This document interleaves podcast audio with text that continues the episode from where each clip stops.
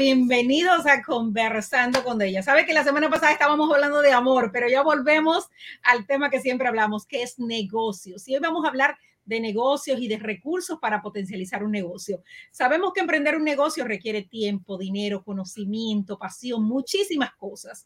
Y ahora en este tiempo post pandemia, mucha gente ha tenido que lanzarse a emprender sin a veces tener todos esos recursos que necesitamos.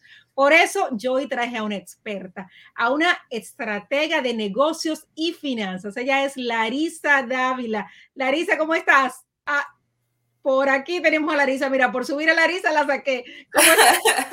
Muchísimas gracias, ella. Estoy feliz de estar aquí contigo. Este, es muy, me siento muy honrada de, que, de, de acompañarte a ti y a tu audiencia hoy. Yo te quiero agradecer porque tengo que decir que yo he utilizado muchísimos tus servicios y realmente tú me has abierto un mundo totalmente nuevo y me has enseñado a hacer cosas que yo ni me imaginaba que podía hacer. Vamos a hablar hoy de potencializar un negocio. Cuando tú escuchas la palabra potencializar un negocio, ¿qué significa realmente esto? Creo que todos tenemos, o sea, todos tenemos esta experiencia de vida y esta educación, uh, tanto, tanto educación general como, como educación específica que, que, nos ayudan a potencializar ciertos talentos, ¿verdad? Entonces uno, se, se, uno comienza a emprender y, eh, y, cuando lo haces, vienen, vienen ciertos retos o ciertos obstáculos que, hay, que hay en el camino y uno tiene que buscar las herramientas para potencializarlos, ¿verdad? Para ser un emprendedor global o integral que cubre todas las áreas de, un negocio. Entonces, creo que, creo que eso viene siendo, ¿verdad? Ya sea que uno lo haga solo o que consiga las herramientas para las herramientas o, el equipo que le ayuden a, tener ese, ese negocio balanceado para que pueda compartir, aunque sea un negocio pequeñito, que comparta como, con los grandes. Este. Así mismo es, por aquí estoy, así mismo es, por aquí estoy, que estoy trabajando en la parte técnica fuera de cámaras, pero ya me enfoqué en ti. Sabemos que todo mundo quiere emprender, ahora mismo todo mundo quiere hacer negocios, conseguir ingresos extra, pero las estadísticas nos dicen unos números totalmente a veces eh, devastadores y que no nos incentivan mucho. La mayoría de los negocios fracasan y solamente el 25% de los negocios está vivo después de cinco años. ¿Por qué pasa esto tan común que la mayoría de los negocios, especialmente en el área de restaurantes, la mitad cierra? Yo creo que tiene mucho que ver con que, el, con, que la gente no está preparada. La mayor parte del tiempo tiene que ver con el tema de las finanzas. Eh, las personas no, a lo mejor se, se, avientan a tener un restaurante muy bonito, muy lujoso, y una vez que, una vez que, que, que, lanzan, no esperan que la curva, curva de aprendizaje pueda ser tan, tan grande. Muchos emprendedores a veces quiebran antes de lanzar el restaurante. ¿De verdad? Muchos, muchos, porque están acostumbrados de que a lo mejor en nuestros países de origen, tú querías abrir un restaurante, rentabas el local, le ponías mesas y boom, en Estados Unidos no es así, ¿verdad? Entonces, abres el local y tienes que pedir, o sea, primero tienes que rentar el local y luego tienes que pedir los permisos y luego van con un inspector y luego te revisa si están las cosas en orden y luego te pide que ajustes. Entonces, primero tienes que hacer cita con, ya que tienes tu contrato, vas con la ciudad y luego la ciudad tiene que formarte para que vaya el inspector y luego hay pandemia y hay menos y se tardan más y luego tienes que encontrar al contratista y el contratista por pandemia no tiene empleados y se tardan más tiempo. Y luego después ya acabaron y ahora tienes que ir a la ciudad para que venga el inspector, hay más tiempo. Y luego a veces aprueba y a veces no, hay más cambios, se pueden pasar tres a seis meses antes de que vendas el primer platillo de manera legal y la gente se queda sin recursos. Imagínate, sí, eh, definitivamente es tanto dinero y licencias y todo ese protocolo que envuelve abrir un negocio, que no es simplemente decir aquí estoy yo. ¿Tú piensas que para enfocarnos en un negocio que nos deje éxito tenemos que enfocarnos en algo que nos guste hacer, que tengamos realmente pasión o nos debemos enfocar más en ese negocio que nos deje más, más dinero, que sea más factible económicamente? Yo pienso que es muy importante que te enfoques en algo que disfrutes. Conozco personas que, o sea, yo, ¿cuántos de nosotros no hemos dicho, ¿qué negocio puedo abrir que me haga mucho dinero? O sea, todos. o sea, lo que la gente se pregunta cuando quiere abrir un negocio es con qué me voy a hacer rico, con qué me voy a hacer rico rápido. Pero, por ejemplo, tenemos personas que empiezan a, eh, no sé, tengo, tengo, me ha tocado hablar con personas que, que les gusta, que, que, empiezan un negocio de, de, por ejemplo, de bookkeeping. ¿Por qué? Porque pensaron que con los impuestos pues iba a haber mucho dinero, ¿verdad? Pero no les gustan los números. O sea, se les hace, conocen los números, pero no los disfrutan. O tenemos personas que abren un negocio, alguien les dijo, ay amiga, te quedan bien ricos los pasteles, habías de venderlos. Le quedan deliciosos los pasteles.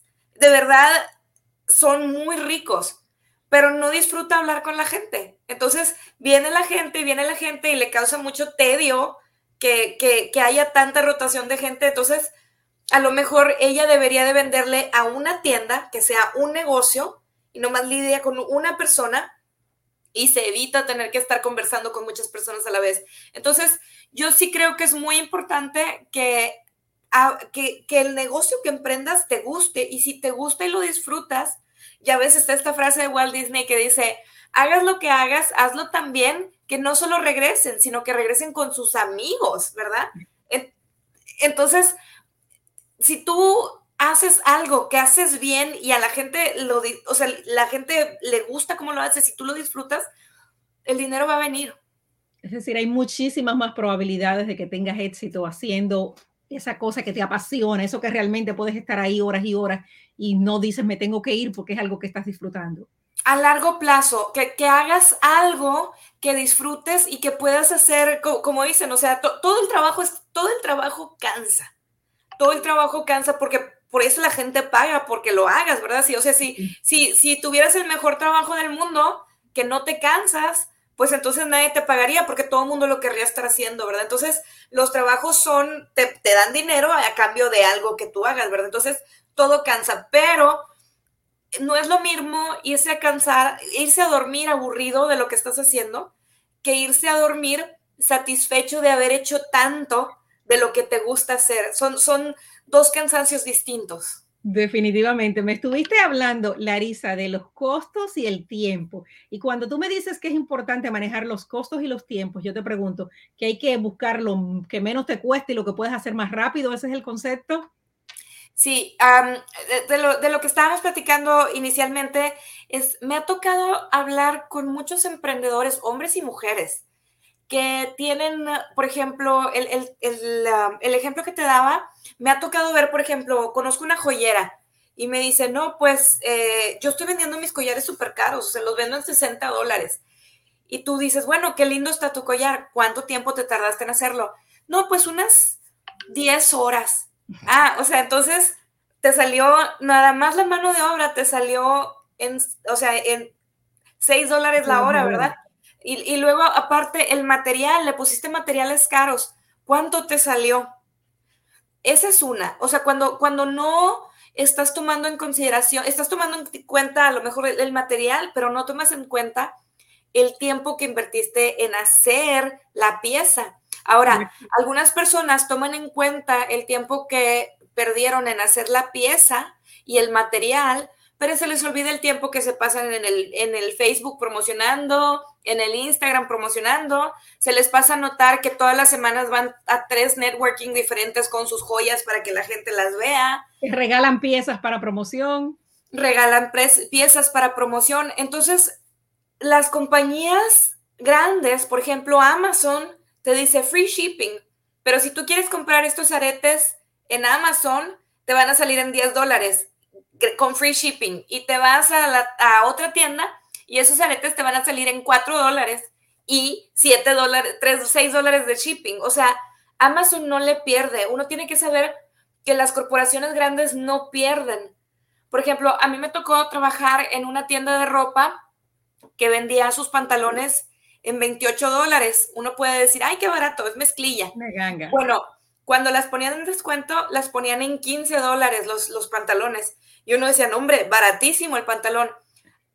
A, a, mis jefes, ese pantalón le salía en 68 centavos. Dios mío. es decir, que se estaban ganando como el, el mil por ciento más o menos en cada pieza. Entonces, cuando los pequeños emprendedores o, o, o, o mis amigas, mi, mis colegas, esas, esas mujeres luchonas que me encanta verlas que están trabajando y que le ponen todo el corazón a lo que hacen, venden sus piezas por un margen pequeñititito, no hombre, a mí me super parte el corazón. Es que a veces tiene eso mucho que ver también a veces en la confianza que tenemos en lo que hacemos. Y a veces es mejor un precio más alto aunque vendamos menos cantidad, ¿verdad? Porque es menos trabajo.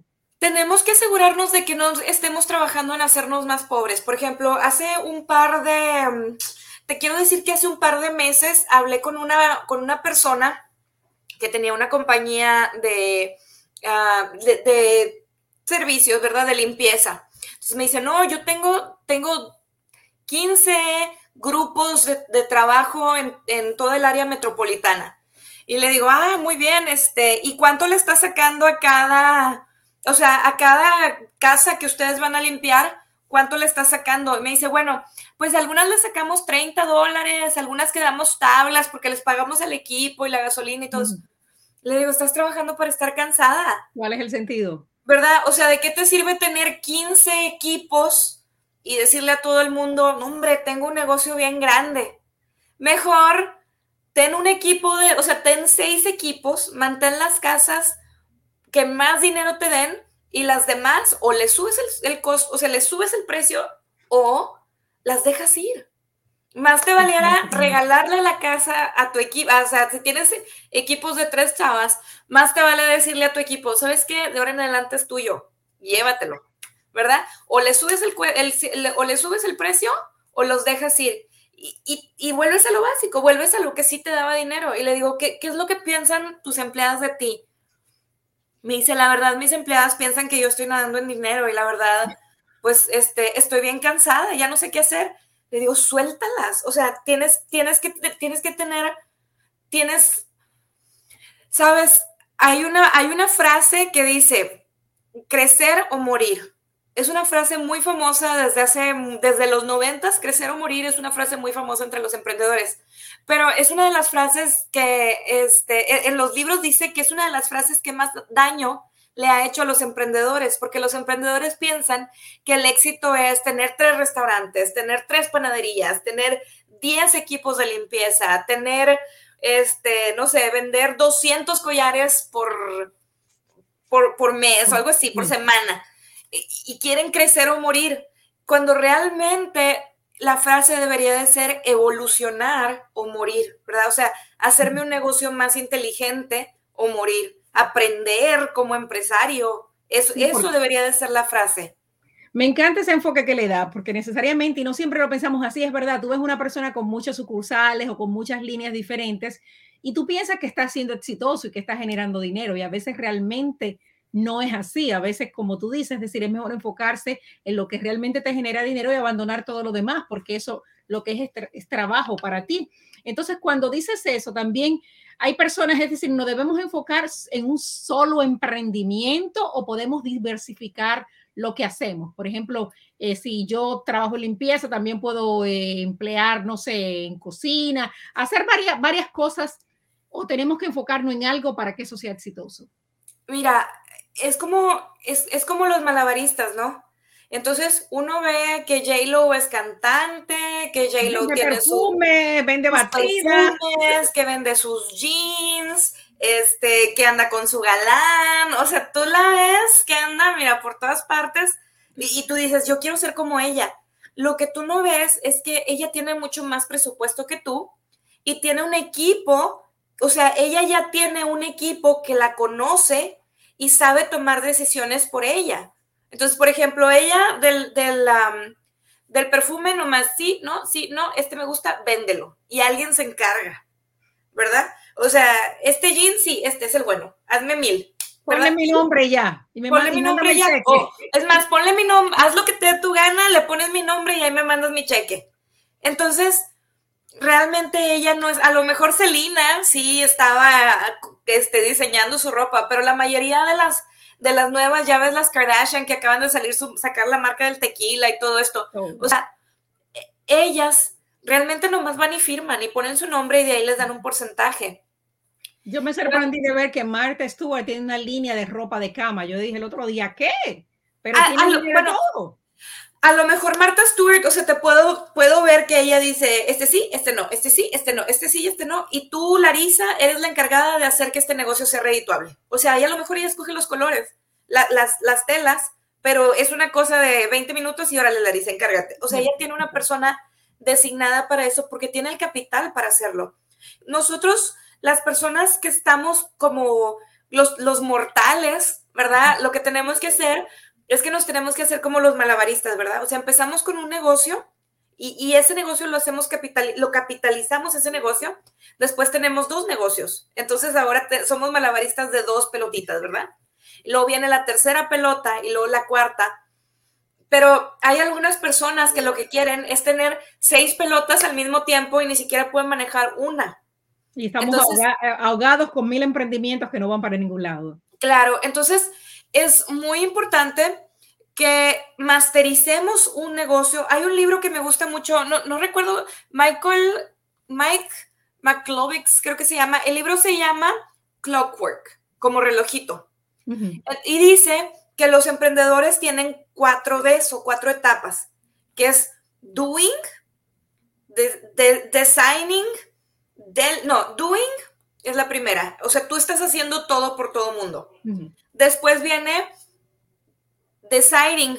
Es cuando tú tienes a tu asistente personal y le dices a tu asistente, levanta la caja, mueve la caja, dile que sí, aprueba el contrato, tráete al cliente, llámale a la señora, o sea, eres como Ganesh, ¿verdad? Una, una cabeza y cuatro manos. Sí, le estás delegando. Después, tú entrenas a tu, a tu equipo y ahora ellos ya saben exactamente cuáles decisiones tomarías tú si no estás ahí. Entonces, haces un protocolo de estandarización donde la gente sabe cuáles son tus, tus valores, cuáles son tus controles de calidad y cuáles son las recetas del éxito para que todos los clientes tuyos reciban siempre la misma experiencia. en ese momento sea necesaria 24/7 en ese lugar. Ya no eres necesaria. Entonces, si, si tú protocolizas, estandarizas y entrenas bien a tu gente, entonces te puedes pasar a diseñar ¿verdad? Entonces personas como J-Lo, como Oprah, como Martha Stewart, como Kardashian, ellos ya están en el punto de diseñar. Ellos ya tienen a todo su equipo trabajando.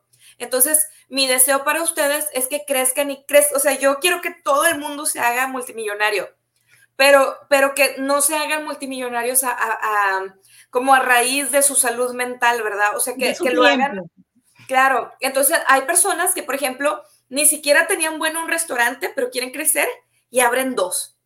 Entonces, están, uno es un desastre. están saltando de uno al otro todo el día. Sí, o uno es un desastre y el otro está peor, ¿verdad? Entonces, en vez de crecer y generar un prestigio y una reputación como un héroe, lo, que va a pasar es que van a decir, ay, pues sí, sabe mal, o está sucio, pero pues no importa, de todos modos, este, em, ahí va, o sea, que está barato. Entonces no quieres que la gente piense eso, ¿verdad? Lo que tú quieres es que la gente te reconozca por la calidad que tienes, ¿verdad? Y que siempre tienes ese, ese estándar de calidad que le entregas a tus clientes. Ahí es donde generas la lealtad. Definitivamente tenemos algunos comentarios. Queremos saludar a Argy Martínez, que es una gran emprendedora con un negocio exitoso. También a Landis, que dice que esa es su forma de hacer negocio y ese yo creo que es el sueño de todos los que estamos emprendiendo, poder estandarizar los procesos donde no necesariamente tengamos que estar todo el tiempo, pero que el negocio siga generando dinero, que estemos en Dubai y la caja registradora se siga moviendo, ¿verdad que sí? Y creo que todos los negocios tienen la capacidad de hacer esto, ¿verdad? todos tenemos la capacidad de hacer eso, pero tenemos que ser muy inteligentes a la hora de tenemos que ser súper, súper inteligentes a la hora de crecer nuestros negocios. O sea, no debemos de crecer el negocio nada más por crecerlo. Tenemos que tener procesos y, los empleados son bien inteligentes. Bueno, todos los seres humanos somos muy inteligentes. Entonces, cuando un empleado se da cuenta que tu ego no te deja que hagas las cosas, que, que, le, que delegues, entonces para ellos es mucho mejor que la última palabra siempre sea la tuya es que no ha llegado Larisa y no te puedo, no lo puedo hacer hasta que llegue. Es que Larisa no ha venido y entonces no, no. O sea, y eso es un problema en Larisa que me imagino que se da con mucha eh, eh, frecuencia, que hay personas que piensan que ellos solamente lo hacen perfecto y que nadie más puede, y muchos dueños de negocios caen en esta trampa, ¿verdad? Claro que sí, es, es, eso es, o sea, súper frecuente y eso es por eso que las compañías no, no perduran, porque a lo mejor eres bien exitoso en tu negocio, eres muy bueno en lo que haces, pero por ejemplo, abres un negocio, yo soy un nutriólogo y abro un negocio de, nutriólogo, pero entonces yo consentí tanto a mis clientes que mis clientes no quieren ver a, mi a, los, a los otros nutriólogos, con, contrato a tres nutriólogos más. Y nadie quiere ver a los otros nutriólogos, nada más me quieren ver a mí, porque hice de mi negocio mi marca, ¿verdad? Entonces, tienes que ser tan buen vocero de tu marca que la gente quiera trabajar contigo, pero tan inteligente en el, en el manejo de tu negocio que puedas delegar a que los otros nutriólogos o los otros dentistas o los otros consultores, los otros traductores, se, sepan tus clientes que son, que son el mismo, la misma calidad, que si estoy trabajando con Larisa o que si estoy trabajando con Clarisa o Marisa, las tres tienen la misma calidad que si Larisa estuviera dentro de la oficina. Y pasa mucho que, por ejemplo, está la señora en la tienda y se venden 3 mil dólares. La señora se va a comprar vestidos y nomás se vendieron 100. ¿Por qué? Porque la, porque sol, la señora se encarga tanto de toda la minucia que los empleados dicen, ah, no está la señora, pues... A sentarnos. Sí, ¿verdad? Entonces es bien importante que aprendamos a delegar. Y no es natural, delegar no es natural, porque desde, desde nuestro instinto, este, pues es el espíritu de supervivencia, ¿verdad? O sea, antes no es como que, ay, vamos a la selva, mira, aquí te voy a dar, aquí te voy a dar mi arco y mi flecha y tú me cuidas. No, hombre, o sea, la gente andaba con su propio arco y su propia flecha. Entonces, en, nuestros tiempos, si, si, nuestro modo de, si nuestra forma de vida o nuestros ingresos, nuestro patrimonio viene de nuestro negocio, entonces difícilmente le soltamos la rienda a los empleados. Pero entonces, si queremos crecer y si queremos un día irnos a Dubái por el amor de Dios, entonces tenemos que protocolizar y entrenar y contratar a los empleados correctos. Porque si tienes un grupo de empleados flojos, ¿de quién es la culpa? ¿De los empleados o tuya? Mira, esta conversación, yo me imagino que mucha gente está abriendo los ojos y pensando en todo eso que tú estás diciendo, porque es totalmente clave, la, el día tiene 24 horas, vamos a poner, tú eres coach de negocios, en 24 horas sin dormir tú solamente puedes atender 24 personas, pero si tú tu proceso se lo enseñas a un equipo, tú puedes tener un número ilimitado de consultas al diario y así ingresos. Por ejemplo, mi papá fue un empresario muy exitoso, falleció y tenía varios negocios, pero nunca cogía vacaciones porque sentía que si no estaba ahí le iban a robar, el negocio iba a funcionar. Entonces, es, esto realmente es como que son cosas simples que todos debemos saber, pero pocas veces lo sabemos. La gente, o sea, nosotros somos así, o por ejemplo, también tenemos aquel que, que batalla, que, o sea, por ejemplo, a mí me toca mucho que, que el ego nos dice, es que lo tengo que hacer yo, porque nadie lo hace como yo. Es correcto, nadie hace las cosas como tú. Y, y, eso es lo bonito del planeta, que nadie hace las cosas como tú, ¿verdad? O sea, entonces vas a entrenar a la gente para que entiendan cuál es tu escala de valores y qué es lo más importante. Y los vas a entrenar para que sepan cuál es la calidad que se espera. En aquellos tiempos, a lo mejor tu papá no tenía acceso a YouTube, pero tú puedes tener una cuenta secreta de YouTube solamente para tus empleados, que estén los enlaces privados. Entonces les explicas, ok, para mandar un mensaje le vas a poner aquí. O sea, les, les dices con luz, o sea, si vas a empacar esta cajita, la vas a empacar así. Así quiero que se vean las cajitas. Y les pones fotos. De hecho, en todas partes hay Subway. Si tú te metes a, un, a, la parte de atrás de Subway, la que nadie ve, no creas que la gente entrena a, a, los empleados para que se sepan los sándwiches de Subway de memoria. O sea, lo tienen tan simplificado que en donde está el muchacho dice dos jamones, tres quesos, dos tomates, un chorrito, de, o sea, tienen todo escrito a la perfección y al final tienen la foto de cómo se ve el sándwich. Para que en cualquier parte del mundo que se haga un Subway salga igualito. Exactamente igual. Entonces, ¿qué te falta? Tenemos la computadora, tenemos la impresora, tenemos la cámara del teléfono y tenemos una, tenemos un Walgreens en cada esquina.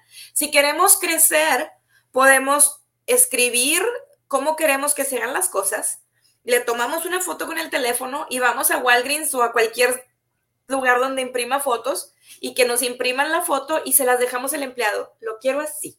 O sea, sí, esto es lo, o sea, esto lo vas a entregar así, no menos, no más, así, ¿verdad? Entonces, si queremos crecer nuestro negocio y a la vez queremos mantener nuestro, como nuestra salud mental, eh, queremos darle una buena calidad de vida a nuestros hijos, entonces tenemos que estandarizar y tenemos que dejar nuestro ego de lado y decir, ¿sabes qué? No va a estar perfecto, pero confío en que yo escogí y contraté a mis empleados y son los empleados más fregones de todo el país, ¿verdad? Entonces, eh, yo tengo que confiar en ellos y tengo que aprender a confiar y dejarlos que sean dueños de las consecuencias de sus actos.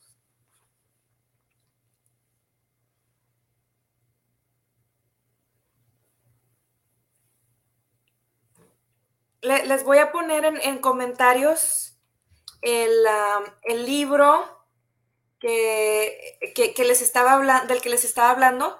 No sé si, no sé si me fui yo o se fue de Yanira, pero el libro del que les estaba hablando se llama Clockwork, Design Your Business to Run Itself. yo creo que me fui un momentito, no sé si, si, si, me, si me escuchabas o no me escuchabas. Estábamos, aquí les estaba, les estaba compartiendo el nombre del libro, se llama Clockwork, diseña tu plan para que se corra por sí solo y el, y el autor es Mike Michalowicz. Si lo pueden encontrar, yo lo encontré en la biblioteca y lo renté el audiolibro y me lo aventé y me encanta, se lo recomiendo muchísimo. Mira, lo, voy, lo, voy a, lo voy a buscar, yo que también me encantan los audiolibros. Larisa, te quería, eh, quería, quería, pasar ahora. Hablamos de, la, de las estrategias de estandarizar, de los precios y los tiempos, pero una cosa muy importante, y creo que todos los negocios ahora mismo no se pueden dar el lujo de no tener una estrategia de marketing digital. ¿Qué tan importante es tener una presencia en las redes y también en tu comunidad? Claro que sí. Mira, yo, yo pienso que ahorita hay tantos gurús de las redes sociales que te dan, o sea, la falta de información es mala y el exceso de información también es malo, ¿verdad? Entonces, eh, o sea, por ejemplo, a, mí me tocó que yo venía de un pueblo chiquitito cuando me vine a vivir a, a la capital de Texas. Entonces, en mi pueblo había 10 restaurantes, ¿verdad? Y entonces tú ibas a esos 10 restaurantes buenos y ya, habías, ya conocías lo mejor de la ciudad. Había más, pero los buenos eran 10. Entonces me vengo a, Austin, que es muy similar, en, el número de restaurantes es muy similar a Nueva York. Entonces yo todo, casi tres veces por semana iba al restaurante más familiar y más que me decían, no, tienes que ir a tal lugar. Y allá voy. Y luego le decía, no, es que estaba bien rico. No, no, no, no, también tienes que ir a tal lugar. Y allá iba. Y luego un día le digo a una mesera, estoy pobre, estoy cansada, estoy frustrada, o sea, me la paso bien, no, termino los restaurantes. Y me dice la mesera, nunca vas a terminar, hay más restaurantes que humanos en esta ciudad. Lo mismo pasa con las estrategias de, de redes sociales y de marketing. Hay tantas estrategias que la gente se paraliza con tantas recomendaciones. Entonces, las estrategias de redes sociales y las estrategias de marketing son tan buenas como la mejor dieta del mundo. ¿Cuál es la mejor dieta del mundo? Dígame eso. La mejor dieta del mundo es la que haces. O sea, nada más escoge una dieta y haz esa dieta y esa dieta te va a funcionar. Igual con las estrategias de marketing. Escoge lo que te funcione a ti, el número de, o sea, en la cantidad que te funcione a ti y, y ejecuta, ¿verdad? Entonces, por ejemplo, debemos estar, que debemos estar en, una red específica, debemos contratar influencers. ¿Qué tú recomiendas para que lleguemos a la gente, para que la gente sepa, bueno, esa es Larisa y ella tiene un negocio y yo tengo que usar sus servicios o comprar lo que ella vende? Claro que sí. Yo, yo pienso que, mira, entonces son como idiomas. Yo hablo inglés, español, hablo Facebook, hablo Instagram y posiblemente hablo YouTube, ¿verdad? Hablo, hablo MailChimp. Esas son mis redes sociales que yo utilizo. Pero entonces, que tú quieras saber Facebook, Instagram, YouTube, LinkedIn, TikTok, Snapchat, el otro Dabble, como Dabbler, ¿cómo se llama? O sea, todos estos Twitter. Twitter. Entonces, puedes hablarlas bien, pero ¿eres experto en todas? Entonces, es, bueno tener presencia. Yo a todo el mundo le digo, bueno, pues mete un video al mes a YouTube, por ejemplo, o mete, no sé, No hay que estar constantemente, por ejemplo, en Instagram 10 veces al día, no hay que hacer algo, es decir, no hay que ser tan persistente así. No, yo, yo pienso, o sea, si tienes el tiempo y el dinero para ser persistente de esa manera, está bien. O sea, yo no le diría a una persona que tiene equipo y presupuesto, ay, nomás quédate en Facebook. Si tienes el equipo y tienes el presupuesto, pon a una persona y di, tú vas a ser el tú vas a estar dedicado a Twitter, haz Twitter. Tú vas a estar dedicado a Facebook, haz Facebook. Todos nos vamos a juntar los lunes, los miércoles y los viernes a las 9 de la mañana y vamos a hablar de nuestra estrategia, que todo esté bien. Entonces, todos están entrenados en la voz de la empresa, todos están entrenados en los valores, en los parámetros, en el tono, y cuando publican, parece que es Larisa sola publicando todas partes. Pero, o sea, todas, uh, Mary Forleo, este, Jasmine Star, todas estas personas tienen un equipo grande de gente que les está tomando las fotos, editando las fotos, poniendo el contenido, haciendo somos pequeños, vamos a poner, y no tenemos un equipo así, podemos, como, es decir, ¿cómo manejamos eso sin dinero y sin presupuesto? Estoy empezando una panadería, vamos a decir. Entonces, le puedes hacer, se puede, a, mí me gusta, tengo, tengo una colega que le dice las horas de poder, las power hours. Entonces dice que ella a las 9 de la mañana, a las 11 de la mañana, a las 7 de la noche y a las 9 de la noche antes de dormirse, se mete, o sea, sus cinco plataformas. O sea, se mete, comenta un poquito y luego en otra y luego en otra. A lo mejor uno no tiene tan estructurado eso, especialmente si eres panadero, seguro que en las mañanas es cuando más, más ocupado estás.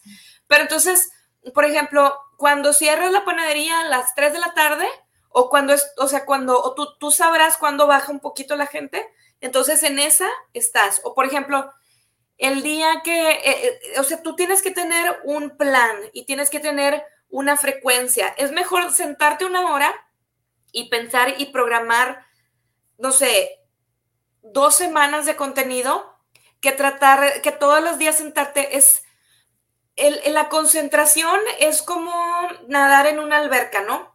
Entonces tú te avientas un clavado y está bien difícil, batallas mucho para, para llegar, o sea, ir en contra de la inercia es muy difícil y ya que llegas a un punto, entonces ya puedes nadar recto. Entonces, así, así con las redes sociales, tú te echas el clavado y si te vas abajo, es mucho más fácil que luego volver a subir. Entonces, este, siéntate una, dos o tres horas una vez al mes y entonces sacas todo, o sea, toda tu inspiración y todo el contenido y luego te subes. Dejas todo programado en tu, en tu business suite o en tu, cualquiera que sea tu plataforma que estás utilizando para programar y, ya déjalo de lado. Y en dos semanas vuelves a volver a poner un tiempo y entender que hay que invertir, que, que, va a llegar un momento que vamos a tener que invertir en, en, un asesor de negocios, en un community manager, en alguien que nos ayude con todas estas cosas.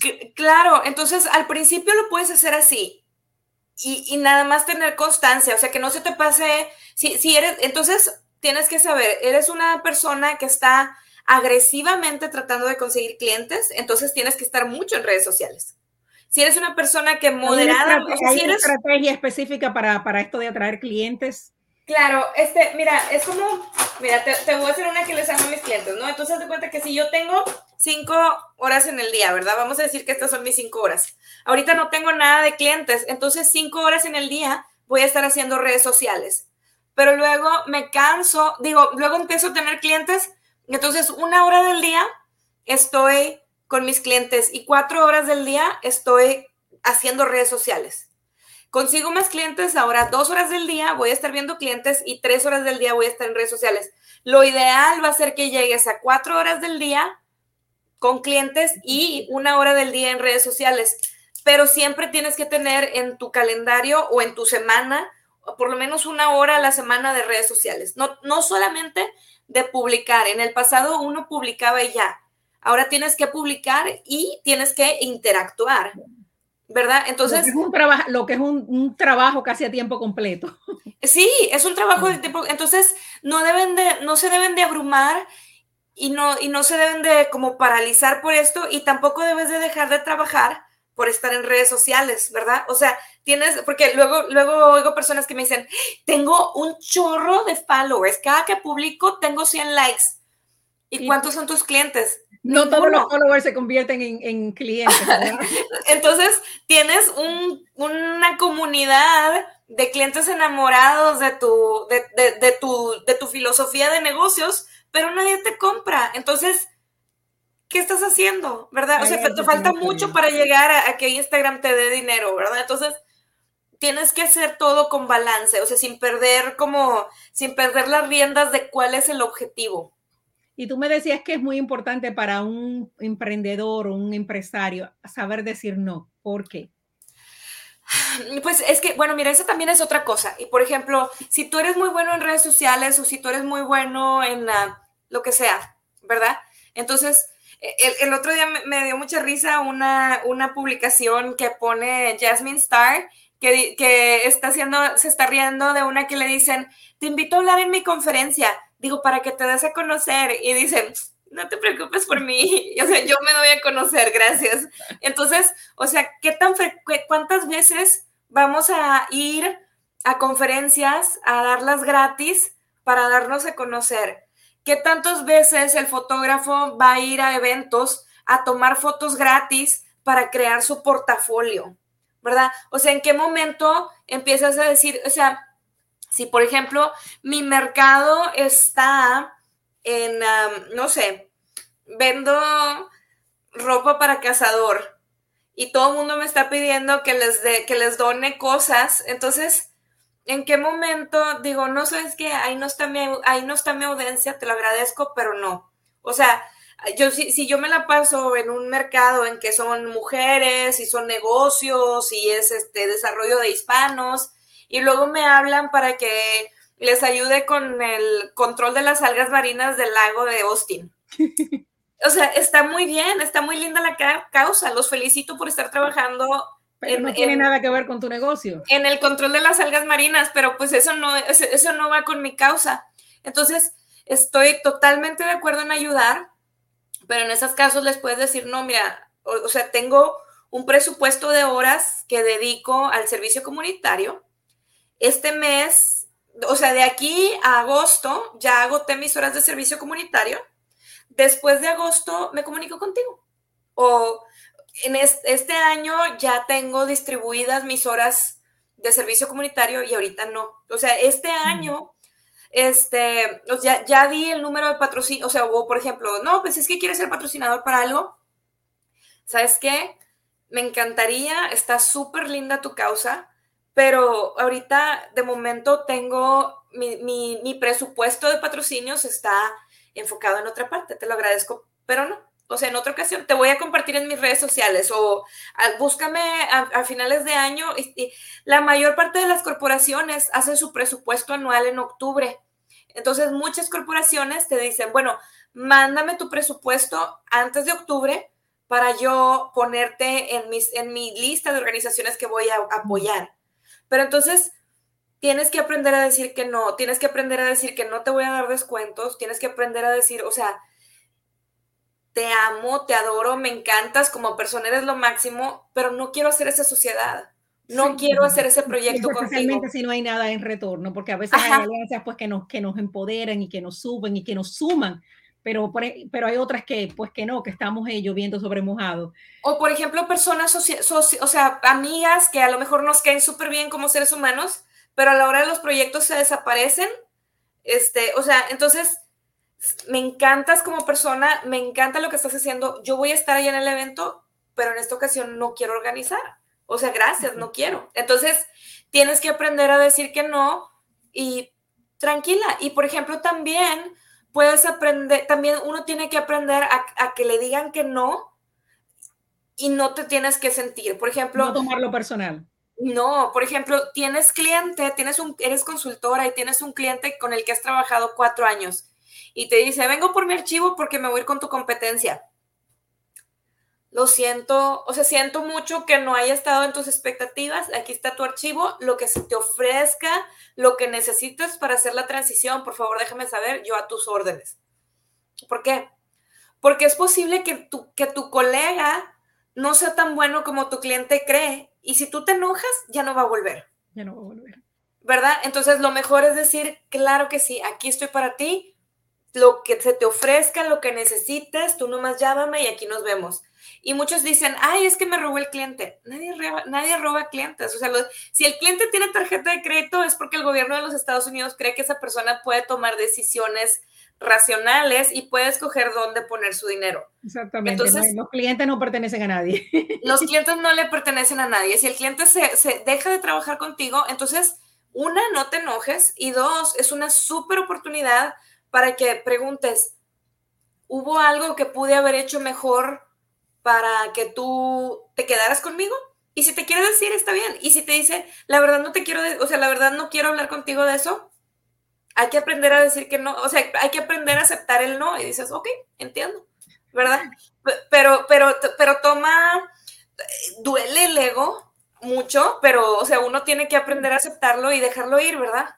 Eh, manejar las emociones y tener inteligencia emocional, sobre todo en estos de los negocios tan importante eh, saber ese comunicar efectivamente y no dejar que el ego te, te, vuelva loco. Y a veces los latinos somos muy, muy emotivos y muy emocionales. Sí, y algunas veces admiramos a, las, a las personas y entonces, o sea, tú con toda tu ilusión y con todo tu corazón vas con una persona que, que tú crees que podrías ayudar y le dices, este, preciosa, yo creo que te puedo ayudar y te dicen, ahorita no. ¡Ah! ¿Por qué me dijo que no? Maldita, que te quita mucho. Y te enojas, ¿verdad? Entonces tu ego te dice como, ¡ah! ¿Por qué? Pero entonces decir, sí, es, o sea, a lo mejor es un no, ahorita. Not yet, ¿verdad? o sea, a lo mejor ahorita. Definitivo a lo mejor ahorita no tengo el presupuesto, a lo mejor ahorita tengo muchas cosas en mi cabeza, a lo mejor ahorita este, no me, o sea, nosotros no sabemos si a lo mejor la vulnerabilidad de esa persona que admiramos está en un momento difícil y la persona no quiere trabajar con nosotros porque le da miedo abrirse completamente, ¿verdad? A lo mejor, a lo mejor ni siquiera es que nosotros seamos el problema, pero si nos enojamos y ahora cada que nos las encontramos en las fiestas es de que, ¿verdad? Entonces, eso suena muy típico. entonces ya no cerramos la puerta. Entonces, cuando un prospecto de cliente, una amiga te dice no, pues eh, tómalo como no ahorita, ¿verdad? En este momento no. Y no hay nada más persistente que una persona vendiendo un servicio o un producto. es decir, tú has visto a esa gente que tú le dices no, no, no, y siguen insistiendo, pero un día se le da. Larisa, tú eres increíble, de verdad, que a mí me ha encantado esta conversación porque me has abierto, ya yo he trabajado contigo, pero me has abierto los ojos a muchas cosas. Y yo sé que mucha gente quisiera saber más de ti. Tú das unos talleres increíbles. Yo tomé un taller contigo en noviembre que me revolucionó todo lo que estaba haciendo y de hecho estoy trabajando contigo en la organización de eventos y tú eres eh, de verdad que es una maravilla todo lo que tú sabes sobre el mundo de los negocios. ¿Cómo se comunica la gente contigo y cómo son parte de los talleres que ofreces? Ay, muchísimas gracias, Deya. Y, creo que es un sentimiento muy recíproco y con el, con el tiempo que te he ido conociendo más y más, también estoy súper feliz de conocerte y de ser una, una mini parte de tus proyectos y de verdad de corazón agradezco mucho la confianza. No, y este tú, es decir, tú, tú llegaste a mí a través de la superconectora, que es Alba Leticia, que es decir, conoce a toda la gente más fabulosa del mundo. Alba, un saludo grandote cuando nos estemos viendo. Que, claro, claro que sí. Me pueden, me pueden encontrar, eh, ando pues por las, todas las redes sociales, me pueden encontrar, estoy en LinkedIn como Larisa Dávila. Me pueden encontrar también en Instagram, Larisa Dávila, o como mi negocio, que es VCO Consulting Group.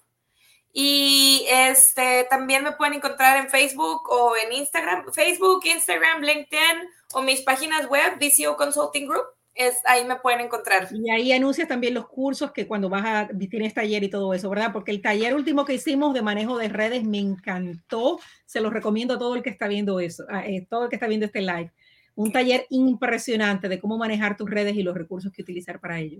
Claro que sí, este, eh, vamos a tener el 15 de marzo un taller de, de MailChimp, de mandar boletines de mandar, mandar correos electrónicos. Ya ves que te llega Victoria's Secret y que te llega Target y que te llega el de tu spa y todo esto.